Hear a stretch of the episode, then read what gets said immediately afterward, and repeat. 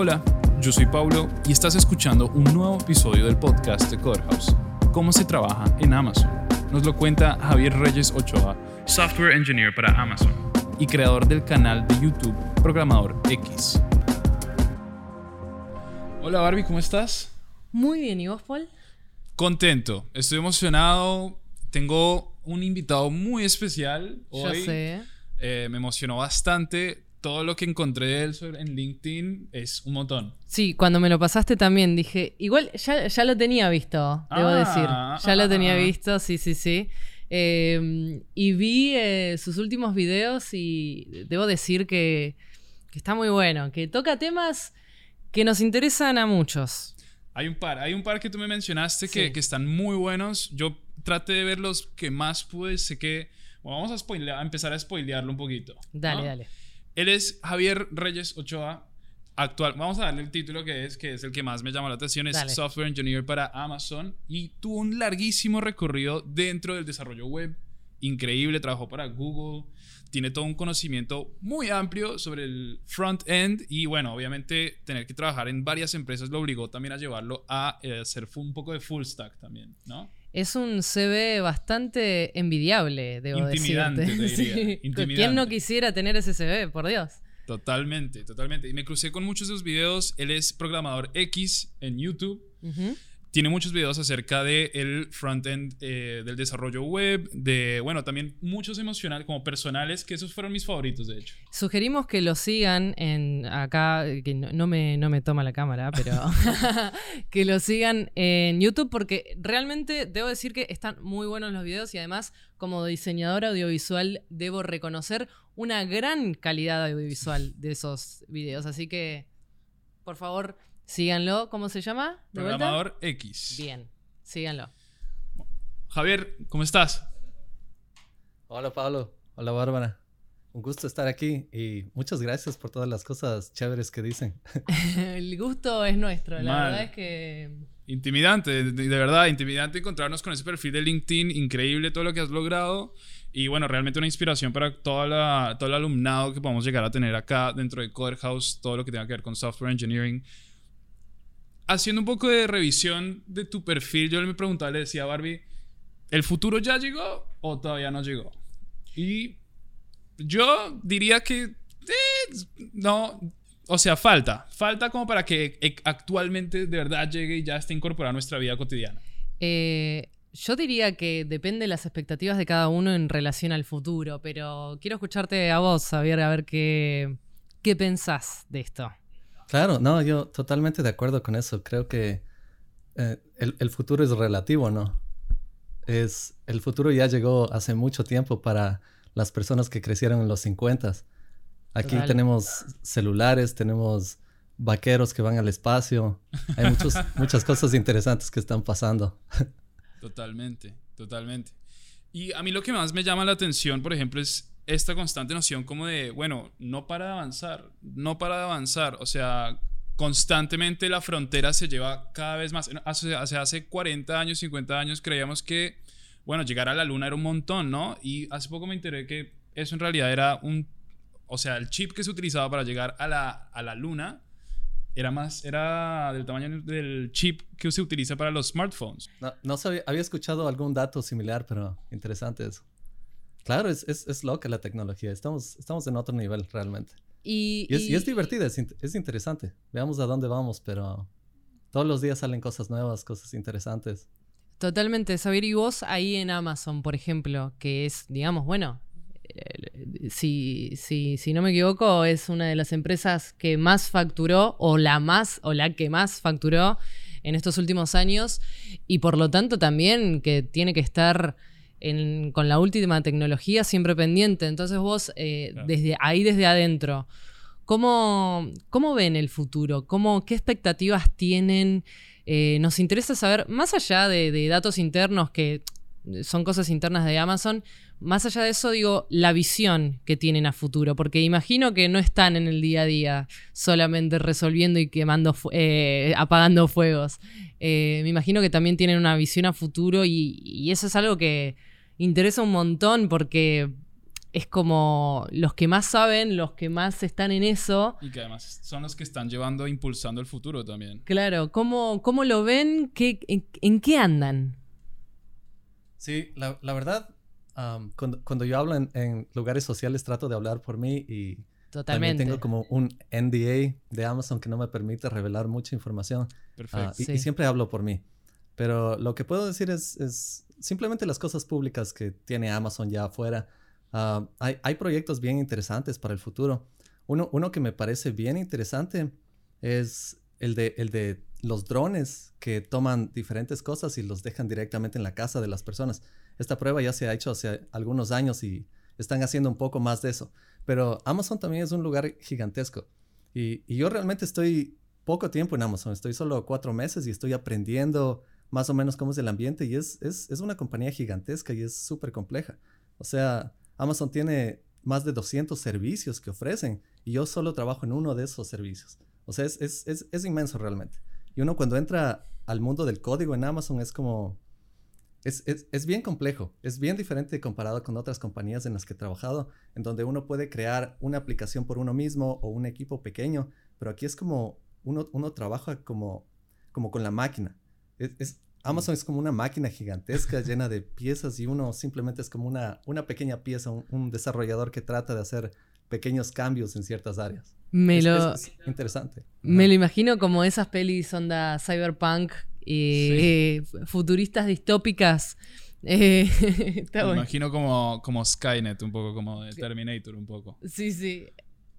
Em, bueno, sí, dale. Te hago una pregunta que sé que a la comunidad le va a interesar un montón y es, bueno, ¿tú qué, diferencias notas de, por ejemplo, trabajar, esto que mencionabas, ¿no? De trabajar en otras empresas a diferencia de, por ejemplo, Amazon? A nivel de desarrolladores, supongo, también, ¿no? Sí, es, es, una diferencia bastante grande. Y, y, yo también, como digo, me estoy adaptando a este ambiente. Es, o sea, las personas que trabajan ahí son bien inteligentes. O sea, es, es gente que ya ha tenido bastante experiencia en la industria, o si no han tenido experiencia, son personas que logran pasar las entrevistas, que son entrevistas bien complicadas para desarrolladores. Entonces tú ya tienes que tener un buen entendimiento de algoritmos, de ah, patrones de diseño, también de, diseño de sistemas. Entonces son, son sistemas complejos y te van a hacer preguntas cuando, empiezas, ¿cómo diseñarías algo como Facebook por ti solo? Y tú tienes que explicar parte por parte cómo diseñarías y todas las piezas del sistema. Entonces, sí, sí, trabajas con personas bien, bien inteligentes. Ah, Amazon también es un, es un ambiente, no, no tiene la sensación de startup. Cuando tú trabajas con otras compañías, normalmente tienes una sensación como, como, como que estás trabajando con algo un poco más pequeño, como que, tiene, como que no pasa nada si es que cometes errores. Pero en Amazon es como que a ti te motivan para que cometas errores, pero al mismo tiempo sabes que un error puede afectar a, a miles de usuarios que están utilizando tu servicio. Entonces, sí, sí hay que manejarle con un poco más de, cuidado definitivamente. Vos sabés que esto, esto que me estás contando me hace acordar un libro que leí hace poco, eh, que no terminé, pero esa parte la leí, y tiene que ver con Netflix, que también em, comentaban algo por el estilo, que decían que uno de los valores de Netflix es tener al mejor talento, y, y eso es un gran valor no solamente a favor de la empresa, sino también a favor de los empleados, porque uno como empleado trabajar con otras personas, así como decís vos, eh, muy inteligentes o muy capaces, te motiva mucho más a ser, a ser vos más, ¿no? Y a dar lo mejor de, uno. Eh, y, decía tal cual esto que, decías, esto de decir, bueno, sí, te podés equivocar una vez. Ya, dos es como, mm, eh, no estamos teniendo al, mejor talento. Y eso es bastante debatible, ¿no? Porque uno dice, wow, pero somos humanos, no somos máquinas, eh, no, nos equivocamos. Entonces, ¿qué? Si voy a Netflix, si voy a Amazon, si voy a alguna de estas empresas, que es eh, súper válido, ¿no? Esto que dicen de queremos el mejor talento y también para, el empleado también es un, es un beneficio, entre comillas. Eh, pero bueno, no, es como que hay que estar a la altura de las expectativas, hay que estar siempre ahí presente y a la vez también, bueno, te dan como otras. Netflix tiene un montón de beneficios, medios raros, ¿viste? Que, que, que, son bastante famosos, pero que bueno, es un equilibrio, como por ejemplo te tomas vacaciones cuando quieras, las veces que quieras, y bueno, esas cosas como que forman un equilibrio, pero uno también tiene que prepararse para eso y no es tan fácil acceder a eso. Quisiera hacer un parate ahí porque esto, es, creo que lo mencionas también dentro de, tus videos de YouTube, el famoso FANG, ¿no? Eh, esto de Facebook, Apple, Amazon. Uno tiene que tener cierto cierta cabeza fría, ¿no? A la hora de por ahí proponer ideas, realizar un experimento. Y bueno, sé que todas las personas tienen eh, sus formas particulares de lidiar con eso, ¿no? Hay personas que meditan, hay personas que hacen deporte. Y me crucé con tu canal y me di cuenta que a ti te gusta hacer un montón de otras actividades que no, están no son explícitas del desarrollo web y que más bien te ayudan a, a soltar un poco y estar un poco más tranquilo. ¿Tú qué le sugerirías a, nuestra audiencia que, haga? Que, de verdad se lo tome en serio esta idea de, bueno, trabajo duro, pero eh, me divierto también y sé, también relajar. ¿Tú qué le sugerirías? Claro, o, sea, ese es, el objetivo al final. Uno no, no creo que en, esta vida deberíamos tratar de ah, simplemente hacernos sufrir a nosotros mismos. O sea, si tienes la oportunidad de de divertirte y tener una buena vida, hazlo. Y, tal vez no vas a... O, sea, estas compañías son difíciles de... Es, es, difícil de ingresar a estas compañías porque hay, hay bastante experiencia que tienes que sacar, hay bastante estudio que tienes que tener, pero al mismo tiempo es como toma la vida paso a paso. O sea, yo, yo cuando empecé yo no estaba a ese nivel. O sea, yo empecé a un nivel más junior y uno puede cometer errores en niveles más pequeños y y te diviertes, sales los fines de semana, te desconectas y regresas al trabajo, das lo mejor de ti y así vas creciendo poco a poco y con los años empiezas a acumular bastante conocimiento que no tenías anteriormente y después llegas a ese punto en donde ya puedes trabajar en una compañía tan grande y, es verdad, puedes cometer errores ahí, pero ya son errores a un nivel que e, ellos aceptarían tus errores porque ellos te contrataron al nivel que estás.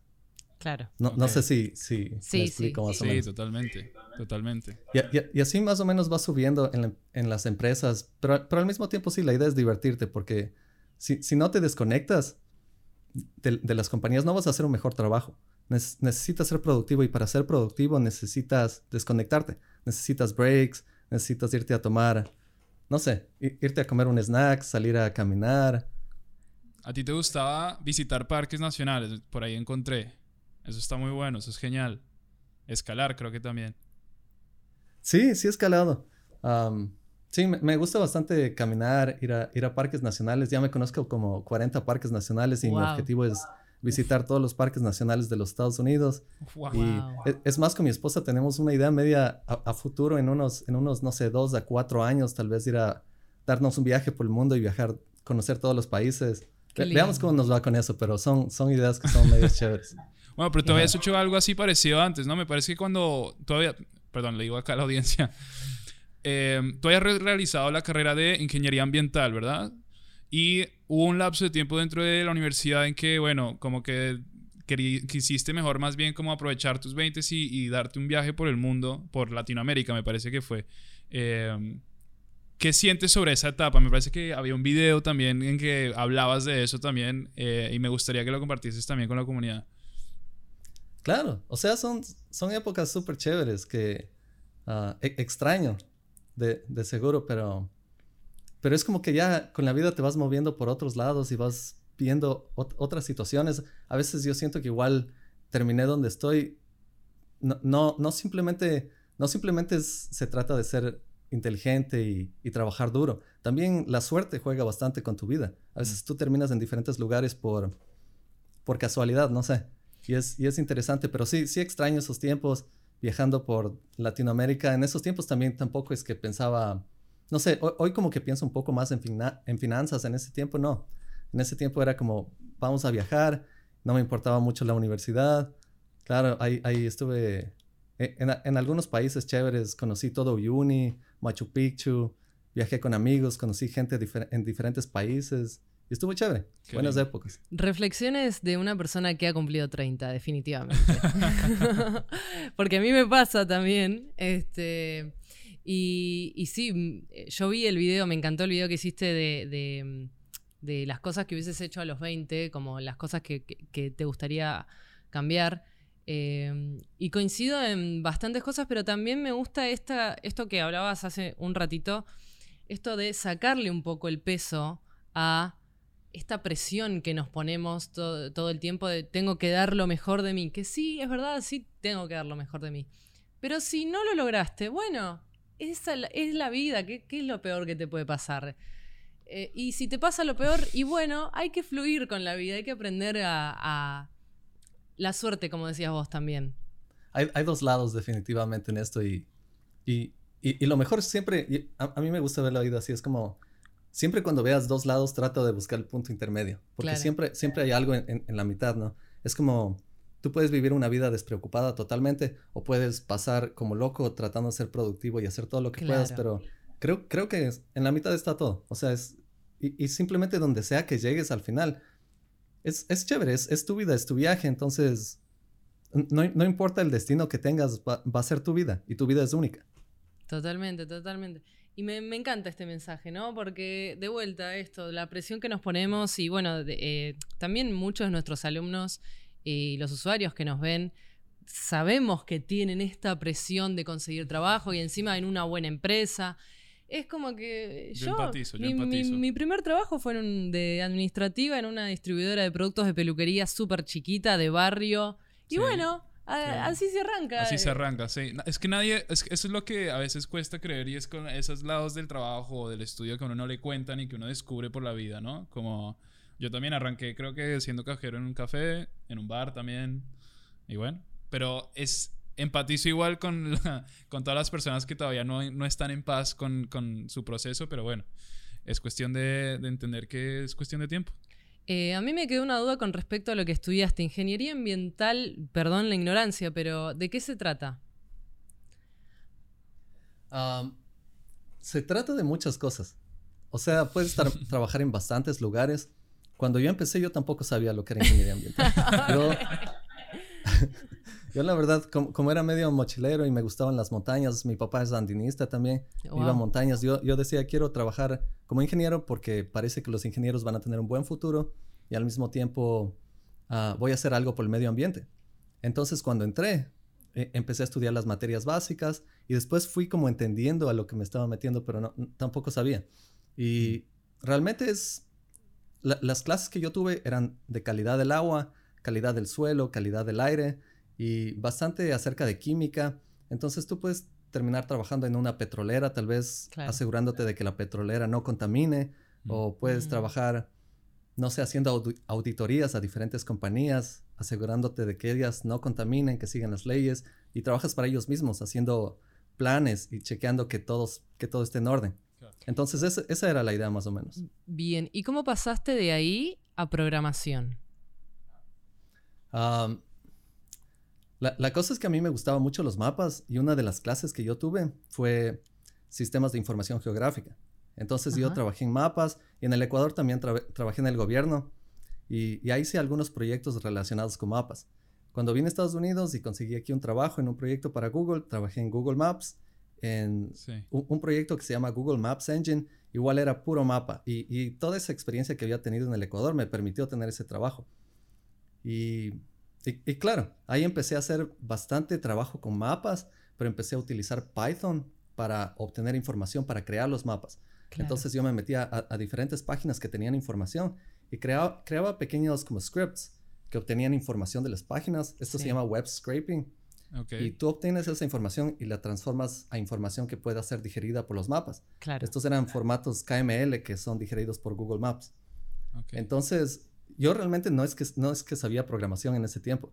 Yo hablaba con una persona que nos daba, que nos ayudaba de una compañía que se llama FMI. Ella era la programadora y ella también hablaba bastante y me decía cómo hacer ciertas cosas, me pasaba scripts y yo trabajaba al lado de un programador. Entonces, estando todo este tiempo al lado de programadores, es como que ahí, ahí me animé y dije, esto, es, esto está más interesante porque no es solo enfocado en un, en un lugar. Porque trabajar en mapas es como, es, chévere, a mí me encanta trabajar en mapas y me encantaría seguir haciendo programación relacionado con mapas. Pero cuando entras al mundo de la programación es como que se te abren las puertas y empiezas a... Tienes oportunidades en todas las industrias, básicamente. Claro. Porque programación es simplemente La programación es, es, un grupo de herramientas que tú utilizas para construir cualquier cosa digital. Claro. Entonces puedes, puedes saltar de compañía en compañía, hacer cualquier tipo de proyecto que quieras. ¿Y para este momento qué edad tenías? Tenía 27. 27. O sea, más que nada para la gente que piensa que después de los 30 se terminó todo, digamos, 27 y recién arrancabas en la programación. ¿Y hoy cuánto tenés? 35 creo, ¿no? 34. 34. Eh, y ya está trabajando en Estados Unidos en una de las empresas más grandes del mundo. Eh, se puede, claramente. Claro, claro. Y, por, eso digo también a veces es como... A veces sí, sí, sí siento que lograr este tipo de cosas es como tomar buenas estrategias, pero también saber cómo jugar con la suerte.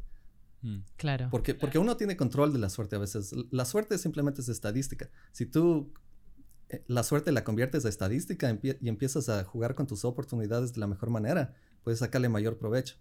Entonces eso, eso es básicamente lo que yo hice. Yo, yo dije, puedo quedarme aquí en este campo y no me va a ir mal porque ya, ya teniendo esta experiencia en un proyecto para Google ya todo va a salir bien. Pero dije, más bien si es que me cambio a este otro, más bien ahí, ahí se me va a abrir todo. Y claro, hay que saber aprovechar a veces lo que se nos Yo Sí se dio. La vida es como jugar al blackjack. Entonces. Pero hay que, hay que, aprender a jugar. hay, que aprender, a jugar muy bien. O a contar cartas directamente. Realmente es em, así. Y es, es chistoso porque yo también.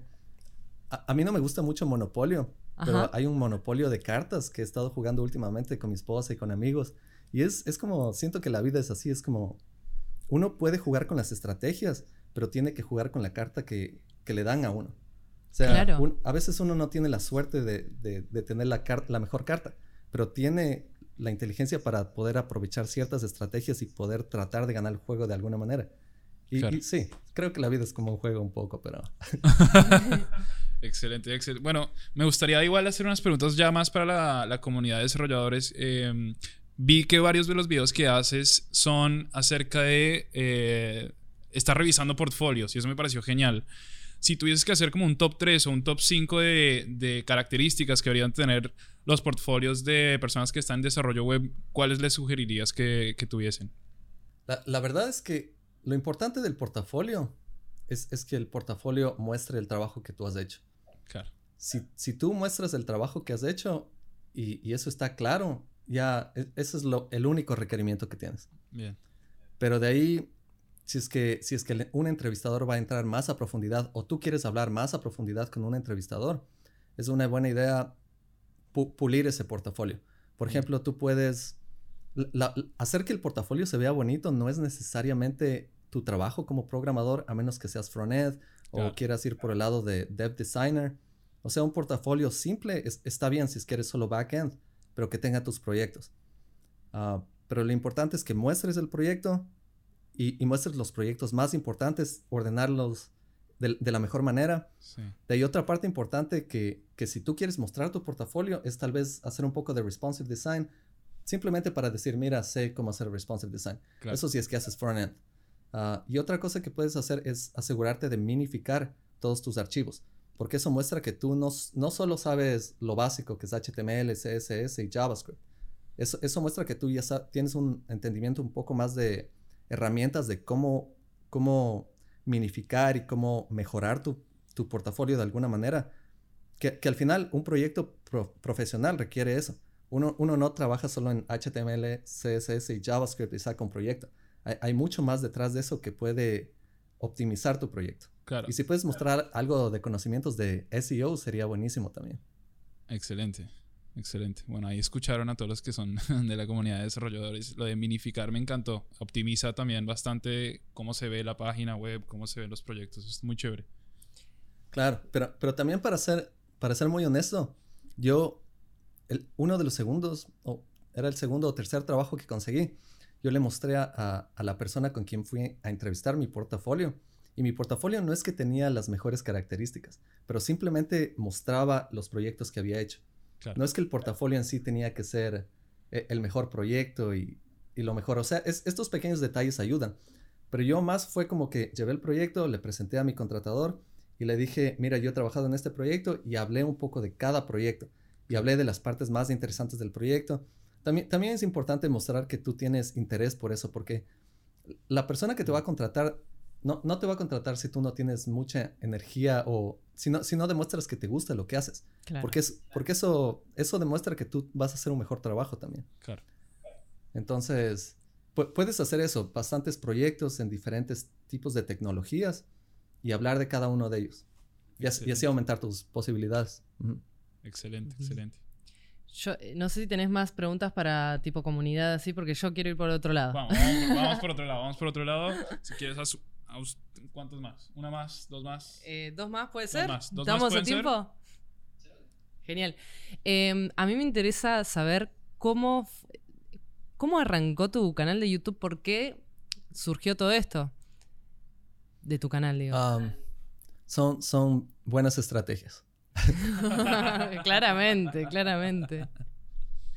Ah, claro, el, una cosa importante es para cualquier persona, si es que están interesados en trabajar en YouTube, es que tienen que saber que YouTube es el segundo buscador más grande del mundo. El primero es Google, el segundo es YouTube, entonces ustedes tienen que hacer SEO para YouTube. Y eso es todo. Ya, ya, cuando manejan el SEO en YouTube, pueden seguir creciendo. Sí, igual mi, mi, pregunta va más enfocada, tus razones para arrancar el canal, arrancar tu canal. ¿Con qué, con qué finalidad?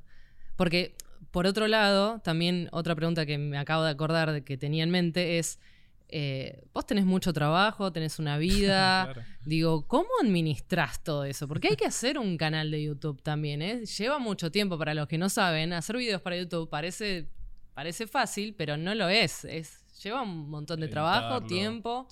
Y también llegar a la calidad es, todo un gran trabajo. Entonces, preguntarte esas dos cosas. El motivo y qué es lo que te mantiene, eh, esa motivación que te mantiene ahí siguiendo trabajando un montón y cómo administras ese tiempo. Claro, excelente pregunta. sí, la verdad cuando yo empecé el canal de YouTube, empecé porque estaba un poco cansado. Era justo cuando empezó el COVID. Y empecé a trabajar desde la casa. Cuando trabajé desde la casa, sabía que tenía horas extra porque ya no tenía que ir a trabajar en el trabajo. Claro. Eso es más o menos, a, mí se me reducía una hora y media más o menos de ir al trabajo y regresar al trabajo. Entonces quería hacer algo con ese tiempo. la, verdad, es, que también hay, muchas razones por las que hacemos las cosas. No es, no es una sola, pero me, encantaría decirles que solo, es, solo hay una, pero yo, yo hice música también por muchos años, trabajé en video y, cuando empecé a hacer YouTube me di cuenta de que YouTube es, es, más o menos una colección de todas esas cosas que me gustaba hacer en el pasado. Es trabajar con audio, trabajar con video, trabajar con luces. Y, también tengo unas luces aquí que ven. Y, sí, están buenísimas. Es, como divertido, es algo que me gusta. Me encanta. Y dije, puedo conectar eso con, con, la programación que ya me gusta y puedo compartir bastante información. Y, y veamos qué pasa. O sea, en ese momento no es que no tenían ningún objetivo realmente, pero sí, pensaba más o menos en mi cabeza, dije, si es que esto puede convertirse en algún negocio. Y creo que eso es más como, es, el espíritu emprendedor de hoy en día que bastantes programadores, al menos aquí en Seattle o en Silicon Valley, tienen ese espíritu de crear diferentes emprendimientos. Y, a mí me, motiva escuchar eso, escuchar historias de, no sé, de Elon Musk, de Jeff Bezos, cómo empiezan sus compañías. Y yo dije, quiero, quiero hacer algo, quiero ver qué tal funciona esto. Entonces fue creciendo poco a poco Ah, realmente yo tuve un canal de YouTube antes de mi canal de YouTube, que manejé por seis meses, que era con unos amigos. Y, y, claro, y después dije, veamos, veamos qué pasa con este otro canal de YouTube. El, que, el canal que estaba haciendo antes era más de, hacíamos entrevistas y hacíamos charlas con personas y... Claro. Pero, pero no estaba creciendo mucho, entonces yo dije, hablemos más de la programación para ver qué pasa. Empecé a hacer eso por mi cuenta, empezó a crecer y ahí como me, me, me emocioné un poco, empecé a hacer más proyectos, empecé Academia X, que es mi, academia donde enseño a programar. Y dije, veamos cómo sale esto, porque todo es, la verdad es que todo es un experimento. Es, veamos, veamos qué sale. Y, y, sí he tenido tiempo extra gracias al COVID, porque ya no tengo que, son, son como que ocho horas, nueve horas extras que, uno tiene a la semana que no tiene que ir al trabajo. Claro. Eso es la primera cosa. Y la, y la segunda cosa es que yo siempre he sido, siempre he hecho proyectos afuera del trabajo. O sea, si ustedes si, ustedes ven, antes de, mi canal de YouTube, yo ya había sacado casi 100 álbumes como músico. y eso era algo que yo hacía por gusto. O sea, simplemente sacaba música y llegaba a la casa y trabajaba en diferentes proyectos. Porque soy medio, soy medio trabajólico en ese sentido. Pero sí, e, eso, eso ha sido chévere. Y, he visto también a la comunidad que, que se emociona cuando saca ciertos videos y eso también es, es bien gratificante, sacar un video y ver que, que, estás haciendo un cambio de alguna manera. Sí, que estás ayudando a la gente. Claro. Y, algo, que, algo que me gusta bastante es, inicialmente no hice esto necesariamente por la comunidad latinoamericana. Simplemente dije, voy a hacer canales en YouTube en, mi idioma. Pero es, es, es, interesante como, ha sido como una reconexión con Latinoamérica porque yo ya he estado viviendo bastantes años aquí y escuchar las, las experiencias de diferentes personas y cómo es la vida. No, no sé, es, chévere, es como una buena reconexión ahí. Hermoso, divino. Bueno, y, y, la última, si no te robo más tiempo, que tiene que ver con esto que me contabas, eh, que lo que lo vi en el video, en el, último video que subiste, este tema de, de por ahí que está bueno empezar a ver el negocio en cada cosa que hagas, ¿no? Esto que vos me decías de la música, por ejemplo, que te hubiese gustado en su momento, por ahí engancharle la vuelta para, para que se convierta en un negocio. Entonces la pregunta más concretamente sería, eh, ¿cómo? O sea, no espero una respuesta concreta, ¿no? Porque eh, depende cada caso, pero ¿cómo te pones ese chip para encontrar el negocio en cada cosa? ¿no? Vos ahora, por ejemplo, me mencionabas que, que a partir de este canal hiciste la, academia mm, de programadores. Eh, en la música está lleno. La aplicación. Me parece que estabas desarrollando también una aplicación, estuviste desarrollando una aplicación propia, ¿no? Estabas. Esto me parece que es de la aplicación del millón de dólares. Le metiste tres años seguidos a esa aplicación. O sea, ¿De dónde sacas claro, ese espíritu? ¿Cómo una persona, más allá del espíritu, pero cómo una persona puede eh, pensar estratégicamente, ¿no? Y esto creo mm. que es el hilo conductor de toda la charla, el pensamiento estratégico. ¿Cómo una persona puede, eh, o por lo menos meterse en este mundo de pensar estratégicamente, una persona que no tiene idea de nada y decir, ok, este, ¿qué me conviene hacer esto o esto? Eh, ¿Cómo le puedo sacar ventaja a esto que me gusta tanto, a mi hobby? ¿Cómo puedo convertir mi hobby en un trabajo o algo redituable para trabajar de lo que me gusta, etcétera, etcétera? Creo que igual se entendió la pregunta. Sí, sí. sí, es, una pregunta difícil y creo que todo, todo el mundo busca esa, la, solución a esa respuesta porque todo el mundo está buscando oportunidades, no, no sé, tal vez quieren tener un trabajo que esté relacionado con algo que les gusta o quieren jubilarse súper jóvenes. cualquier, cualquiera que sea la razón, realmente eh, no, no, es fácil, no es fácil. Y, yo también estuve bastante tiempo, no, no sé, haciendo música, tratando de buscar... Realmente no estaba tratando de hacer dinero con la música, pero en un punto sí me dije, yo tengo que hacer dinero de la música, de otra manera esto no, no, voy a poder seguir haciendo. Y, y, y, por eso empecé a trabajar tres años en esta aplicación y, y, tampoco logré sacar la aplicación porque me metí a este otro proyecto y ya quedó la aplicación ahí a un lado. Pero la, la, realidad es, creo que es de intentar bastante, de, mm. de conocer el mercado. Creo, creo que las, los momentos en que yo me he dado cuenta de que algo realmente funciona es cuando realmente entiendo el mercado. Y, y creo que las compañías más grandes del mundo, como Amazon, Facebook, Google, todos ellos entienden el mercado, ellos entienden lo que la gente está buscando. Y por eso es que lideran el planeta. Porque saben exactamente lo, que las personas buscan. Y a veces nosotros cuando estamos buscando trabajos o estamos tratando de iniciar proyectos, estamos más como, siempre estamos pensando como en nosotros. ¿Qué es, qué es lo que puedo yo hacer para yo generar mi, empleo o, encontrar alguna manera de yo salir adelante? Pero a veces no nos damos cuenta que realmente la manera de nosotros salir adelante es, está en el mercado, está en lo que las personas están buscando no en lo que nosotros estamos buscando. Porque si, es que cambiamos esa mentalidad em, y, empezamos a crear algo que las personas están buscando y nos aseguramos que esas personas realmente eh, están buscando esto, entonces uno va a empezar a crecer automáticamente. Porque las personas te van, a, empezar a buscar a ti, porque tú tienes eso que ellos están buscando. Claro. entonces, por, ahí creo que va la cosa. Es, es como, más se trata de tratar de entender el mercado, tratar de entender qué es lo que busca la gente y tratar de cambiar, o, sea, cualquier hobby que tú tengas, tratar de adaptarle a lo que busca la gente. Por ejemplo, hoy en día la programación está como, yo siento que somos los rockstars del presente.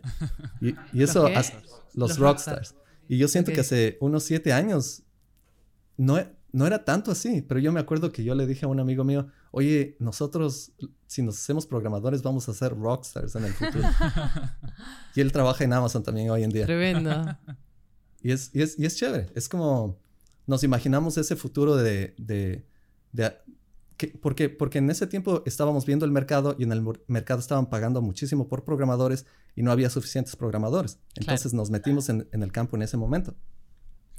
Y, a pesar de que yo no tenía esos conocimientos en ese momento, logré construir eso.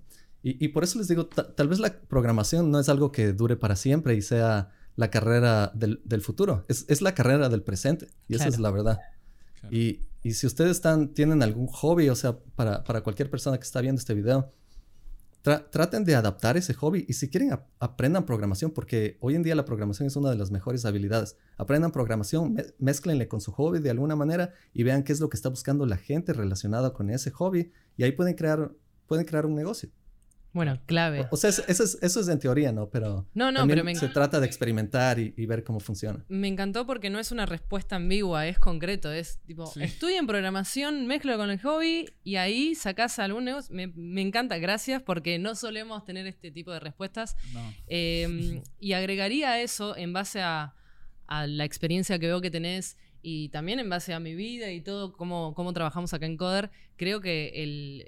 Eh, sacar un poquito el miedo al fracaso y empezar a, tomar acción y empezar a, hacer cosas todo el tiempo, todo el tiempo.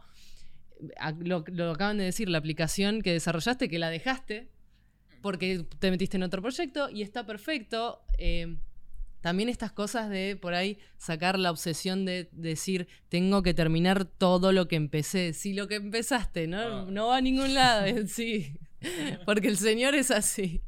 Perdón, este, perdón, soy así, sí. soy así, soy así. Es difícil, es difícil, pero mm, creo que es, como un chip que tenemos que empezar a, cambiar. Claro. Eh, y eso, ¿no? Sumaría eso por, en base a lo que estabas diciendo y, nada, la experiencia de, vida. De enamorarse también del proceso. Sí. Sí, sí. Cuesta, cuesta. No, y, yo, yo también era así, es, es chistoso porque yo, también estoy tratando de alejarme de esa, de esa mentalidad. Es, es, como. Uno se siente mal a veces cuando no termina las cosas y por eso es que quiere tratar de terminar no las puedo, cosas. No puedo no terminar un libro. No, me, pasa que me siento mal, ¿eh? Lo tengo ahí y por ahí lo dejo años, está ahí, ¿eh? Pero digo, mm, algún día te voy a terminar. y, y, lo, y, y lo. De hecho, una vez me pasó, perdón, nada que ver esto, ¿no? Pero no soportaba más tenerlo ahí al libro porque no lo, no lo podía terminar porque era muy denso y se lo di a mi mamá, le digo, llévatelo, tenelo vos en tu casa porque no lo quiero ver. Y ya. Pero bueno, son esas cosas, no sé por qué. Cuesta. Cuesta, cuesta. Sí, es, sí es difícil. Sí, hay que, hay que librarse a veces de... Hay que vivir el presente un poco más y librarse del pasado. No, no sé, para mí también es difícil en la música. A veces digo, hay tantos proyectos que tengo que quisiera finalizar, pero estoy haciendo algo que me gusta y estoy viviendo el presente y este es mi presente y lo, que, lo que traté de hacer no, no funcionó y está bien. Tal cual. Perfecto. es que volvemos a lo mismo, el, eh, el alivianar un poco la vida. Sí, totalmente, totalmente. Javier, ha sido un completo placer. Estoy muy contento de, de, tener esta charla contigo. De verdad que, bueno, un, invitado de honor completamente. Me parece que también tenemos próximamente un eh, webinar contigo. En realidad, para cuando salga esto ya va a estar publicado. ya va a estar publicado. Sí. Que bueno, si querés contarnos un poquito de lo que vas a estar hablando en el webinar. Claro, claro. Ah, no, y, chévere, gracias por la invitación. Bien, bien, interesante conversar de esto. Ah, en el webinar voy a hablar de cómo te puedes convertir en un programador. Ah, yo he hablado en algunos videos acerca de esto más o menos, pero esto va...